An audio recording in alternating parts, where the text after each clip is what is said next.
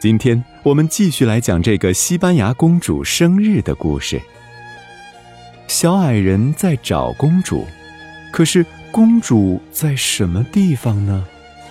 他问白蔷薇，白蔷薇不回答他。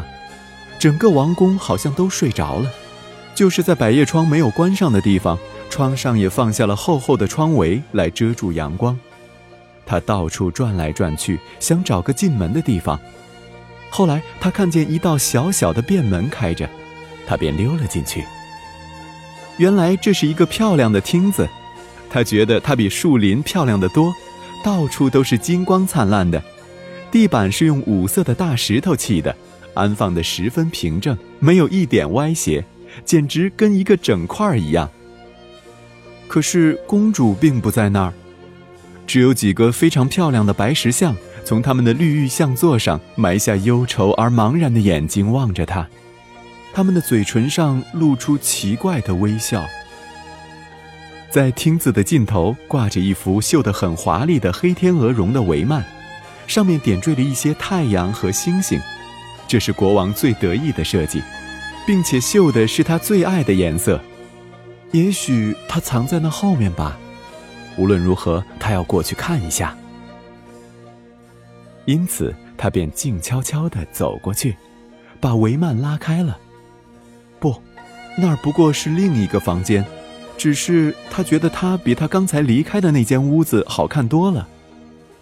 墙上的绿色挂毡绣着一幅行列图，画中人物很多，是几个弗兰德斯美术家花了七年以上的时间完成的。这房间以前是傻约翰的寝室，那个蜂王太喜欢打猎了，他在精神错乱的时候，还常常想骑上画中的那些扬起前蹄的大马，拖开那只被大群猎狗正在围攻的公鹿，吹起行猎的号角，用他的短剑刺一只奔逃的母鹿。现在房间改作为会议室了，在屋中央那张桌子上放着国务大臣们的红色文书夹，上面印着西班牙的国徽、金玉金镶和哈普斯堡皇室的文章和标志。小矮人惊奇地看着他四周，他有点害怕再往前走了。那些奇怪的、沉默的骑马人那么清洁地驰过树林中的一段长长的草地，连一点声音也没有。他觉得他们好像是他听见烧炭夫们讲过的那种可怕的鬼怪康普拉雀。他们只有在夜间出来打猎，要是碰到一个人，他们就使他变成赤鹿，然后来猎他。可是小矮人想起了美丽的公主，胆子又大起来了。他盼望他找到她一个人在屋子里，他要告诉她，他也爱她。也许他就在隔壁那间屋子里。他跑过柔软的摩尔地毯，打开了门。不，他也不在那儿。屋子空得很。这是一间浴殿，用来接见外国使臣的。要是国王同意亲自接见他们，就叫他们到这里来。许多年以前，英国专使到西班牙来安排他们的女王同皇帝的长子联婚。就在这间屋子觐见国王。屋里挂的帷幔都是用镀了金的西班牙皮做的。黑白二色的天花板下面，垂着一个很重的镀金的竹架，架上可以插三百支蜡烛。一个金布大华盖上面用小粒珍珠绣成了狮子和加斯德尔的塔。华盖下。便安放了国王的宝座，是用一块华贵的黑天鹅绒罩衣盖着的。罩衣上到处都是银色的郁金香，并且很精巧地配着银和珍珠的穗子。在宝座的第二级上面，放着公主用的跪凳，垫子是用银线布做成的。在跪凳下面。放着教皇使节的椅子，但已经出了华盖的界限。只有教皇使节才有权在任何公开典礼的时候，当国王的面坐着，并且把他那主教的礼帽放在前面一个紫色炕脊上。墙上正对着宝座，挂了一幅查理五世的列装像，跟活人一样大小。身边还站着一只獒犬。另一面墙的正中，挂着一幅菲利二世受尼德兰各省朝贡时的画像。在两堵窗户中间，放着一个乌木橱，上面嵌了一些象牙碟子，碟子上刻着荷尔彭的死亡舞蹈中的人物，据说还是这位大师亲手雕刻的。然而，小矮人。对这一切庄严堂皇的景象一点儿也不注意。他不肯拿他的蔷薇花来换华盖上的全部珍珠，也不肯牺牲一片白花瓣来换那宝座。他所向往的，只是在公主到帐篷去以前见他一面，要求他等他跳舞完毕以后跟他一块儿走。在这儿。宫里的空气是很郁闷的，可是，在林子里，风自由自在地吹着，日光用飘动不停的尖手拨开颤抖的树叶。林子里也有花儿，也许不及这个花园里的花儿漂亮，可是它们更香。早春。有风信子在清凉的幽谷中和草腹的小丘上泛起一片紫浪，还有黄色樱草一小簇一小簇丛生在多节的橡树根的四周，更有颜色鲜明的白屈菜，蓝色的威灵仙，紫红和金色的鸢尾，针树上有灰色的柔蹄花。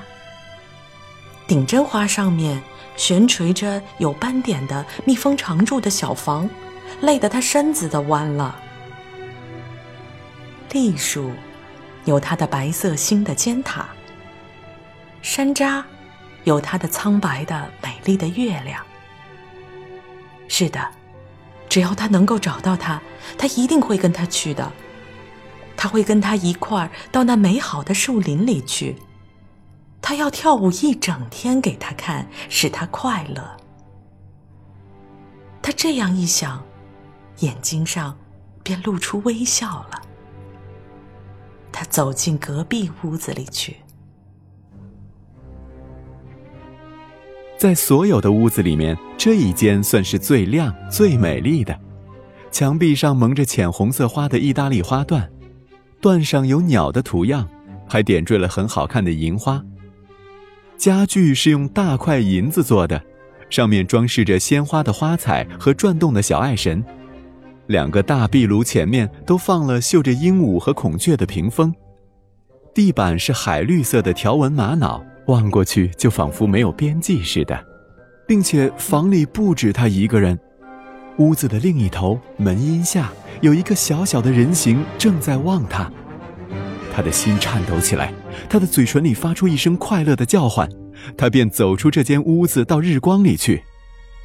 他这样做的时候，那个人形也跟着他往外走。他现在看清楚那个东西了。公主，不，这是一个怪物，他所见过的最难看的怪物。他并不像常人那样身材端正，他驼背、拐角，还有一个摇摇晃晃的大脑袋。和一头鬃毛似的黑发。小矮人皱眉头，怪物也皱眉头。他笑，他也跟着他笑。他把两手放在腰间，他也把两手放在腰间。他嘲弄的给他鞠一个躬，他也同样的还一个礼。他向着他走去，他也走过来迎他。他每一步都模仿他。他站住时，他也站住。他感到有趣的叫起来，跑上前去，伸出他的手。怪物的手挨着他的手，他的手像冰一样的冷。他害怕起来，把手伸过去，怪物的手也很快的伸过来了。他想再向前推去，可是有什么光滑坚硬的东西挡住了他。怪物的脸现在跟他自己的脸挨得很近了，那脸上仿佛充满了恐怖似的。他把垂下的头发从眼睛上抹开，他也模仿他，他动手打他，他也还手打，并且是一下还一下的。他做出厌恶的样子，他也对他做怪相。他退回来，他也跟着退开了。他是什么东西呢？他想了一会儿，并且调转头看了看屋子里其余的地方，真奇怪。每样东西在这堵看不见的清水墙上都有一个跟它完全一样的副本。是的，这儿一幅图像，墙上也有同样的一幅图像。那儿一张榻，墙上也有同样的一张榻。那个躺在门口壁龛中酣睡的牧神，也有一个孪生兄弟在睡着。那个立在日光里的银美神，也向着一个跟他一样可爱的美神伸出两只胳膊来。难道这又是回声吗？他有一次在山谷中唤过他，他一个字一个字照样的回答。难道他能够模仿眼睛，像他模仿声音那样？难道他能够造出一个跟真实世界完全一样的假世界？难道物体的影子能够有颜色、生命和动作吗？难道这能够是？他吃了一惊。便从怀里拿出那朵美丽的白蔷薇来，调转身子吻着花。那个怪物也有一朵蔷薇，花瓣跟它的蔷薇完全一样，他也在吻花，而且吻法也是一样。他一样的把花按在他的胸上，做出可怕的动作。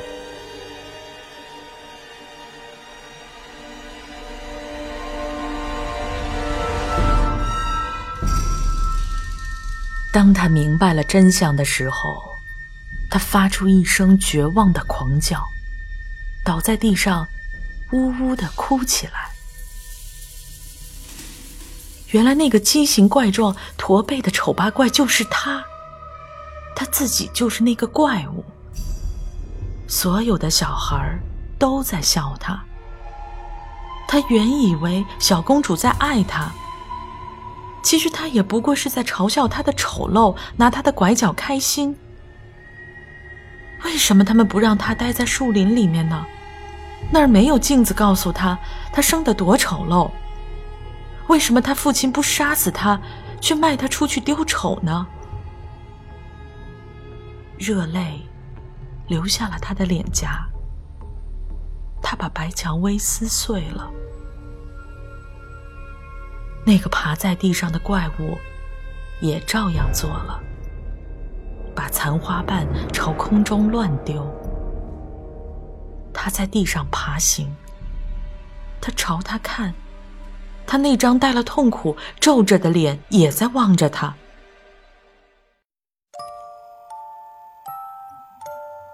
他害怕再看见他，便爬开了，还用两只手蒙住眼睛。他像一只受伤的动物似的爬进阴影里去，就躺在那儿呻吟。就在这一刻，小公主本人带着她的一群游伴从开着的落地窗进来了。他们看见丑陋的小矮人躺在地上，捏紧拳头打着地板，样子极古怪、极夸张。他们高兴地大笑起来，便围在他四周。望着他，他的跳舞很有趣，可是他演戏更有趣。的确，他差不多跟木偶人一样的好。不过不用说，他还不够自然。小公主摇着她的大扇子喝彩，可是小矮人并不抬起头来看一眼。他的抽泣声渐渐的减弱。突然，他发出一阵奇怪的哮喘，把手在身上乱抓。随后，他又倒下去，一点儿也不动了。这好极了，可是现在你得给我跳舞了。是啊，你得站起来跳舞，因为你跟巴巴利猴子一样聪明，你却比他们更可笑。可是小矮人一声也不回答。小公主顿起脚，唤她叔父。她叔父正跟御前大臣一块在阳台上散步，读着刚从墨西哥来的紧要公文。我这个有趣的小矮人生气了，您得叫他起来，要他跳舞给我看。他们两个人对望着笑了笑，慢慢的走了进来。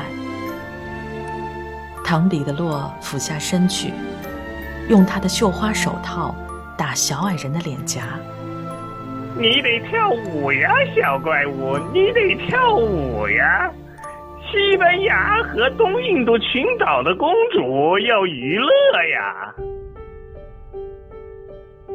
可是，小矮人连动也不动一下。应该找一个掌鞭者来敲他一顿。他便回到阳台上去了。可是御前大臣带着严肃的表情。跪在小矮人的身旁，把一只手按在小矮人的心上。过了一会儿，他耸了耸肩头，站起来，向着公主深深的鞠了一躬。我美丽的公主，您那个有趣的小矮人，呃，永远也不会跳舞了，真可惜啊！他是这么的丑陋。他一定会使国王陛下发笑的。可是他为什么不再跳舞呢？因为他的心碎了。公主皱着眉头，她那可爱的蔷薇叶般的嘴唇，瞧不起的朝上动了一下。以后凡是来陪我玩的人都要没有心的才成。他大声说着。就跑出屋子，到花园里去了。